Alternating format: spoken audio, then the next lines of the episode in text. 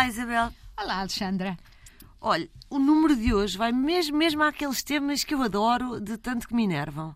Então, cerca de 11% dos portugueses admite que não tem qualquer problema em andar a ver, a monitorizar o parceiro.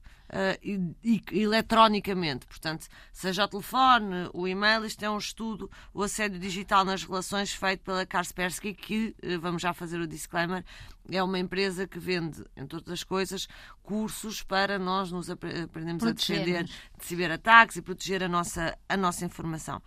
Ainda assim, o estudo tem, número, tem uma representatividade que merece que nós o, o tragamos aqui foi feito um estudo global com mais de 21 mil participantes em 21 países e inclui Portugal sobre o seu comportamento em relação à privacidade e à perseguição digital em relações íntimas. Porque, Alexandra, eu com isto fiquei a saber que existe mesmo um, eles chamam-se um stakeware e um spouseware, ou seja, são umas apps, eu, eu falo assim, umas apps quaisquer colocadas no telefone do parceiro ou de outra pessoa e que permitem perceber, ler, ver onde é que as pessoas Não, estão. E às, e vezes tem desculpa... nomes, e às vezes tem uns nomes ótimos, que é Find Your Friend. Sim. Parece super benigno. Não, e muita gente eh, usa isto como pretexto, ah, mas depois tu perderes o telemóvel eu consigo encontrá-lo, ou é o mesmo mecanismo do controle parental, que também podemos ser outro tema para discutirmos certo. um dia,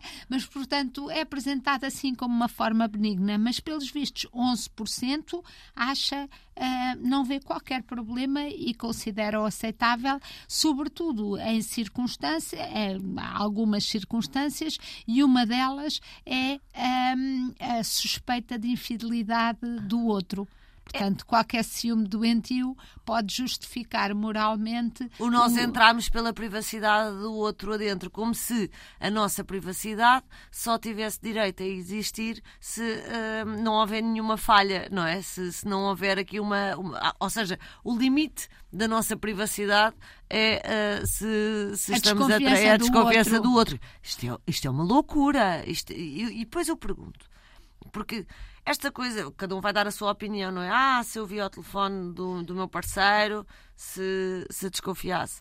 Ah, eu não via, outros viam. Portanto, eu acho que a questão, a questão que se coloca aqui é: está errado está errado. Eticamente uh, está absolutamente errado.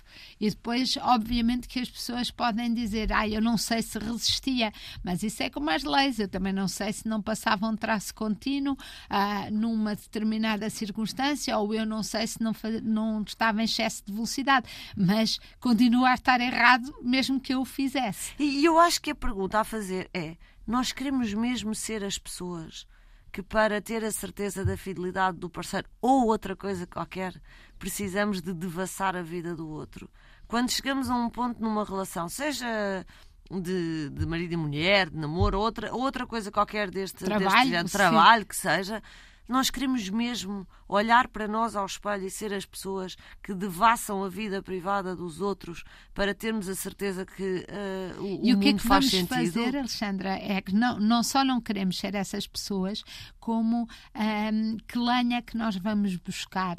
Uh, porque estas coisas são, como a Alexandra diz, um, ehm, se nós já estamos nesta tentação de ir ver, de ir escrutinar, de ir seguir, de ir perseguir, já quebramos a confiança. É isso mesmo. E aquilo que vamos descobrir só nos vai fazer sentir mal com o outro, mas também muito mal connosco próprios, porque isto nunca se vai conseguir ter a certeza absoluta. Isto é uma questão de, de confiança, por isso é que se chama confiança. Bem, no mínimo, se vão ver e não resistem à tentação e se descobrirem, vão-se embora. Não, não, não, não fiquem pela parte da confirmação da, da infidelidade, ou seja, lá do que for, para, para, para continuar tudo na para mesma. continuar tudo na mesma, no mínimo, já que se puseram nessa situação, ao menos que se vão embora. Mas é como a Isabel diz, desejavelmente uh, nós estamos confortáveis. Se estamos desconfortáveis, muito antes de, de, termos. Uh, Começarmos a, a pôr apps. A pôr apps no telefone, vamos, vamos, vamos embora.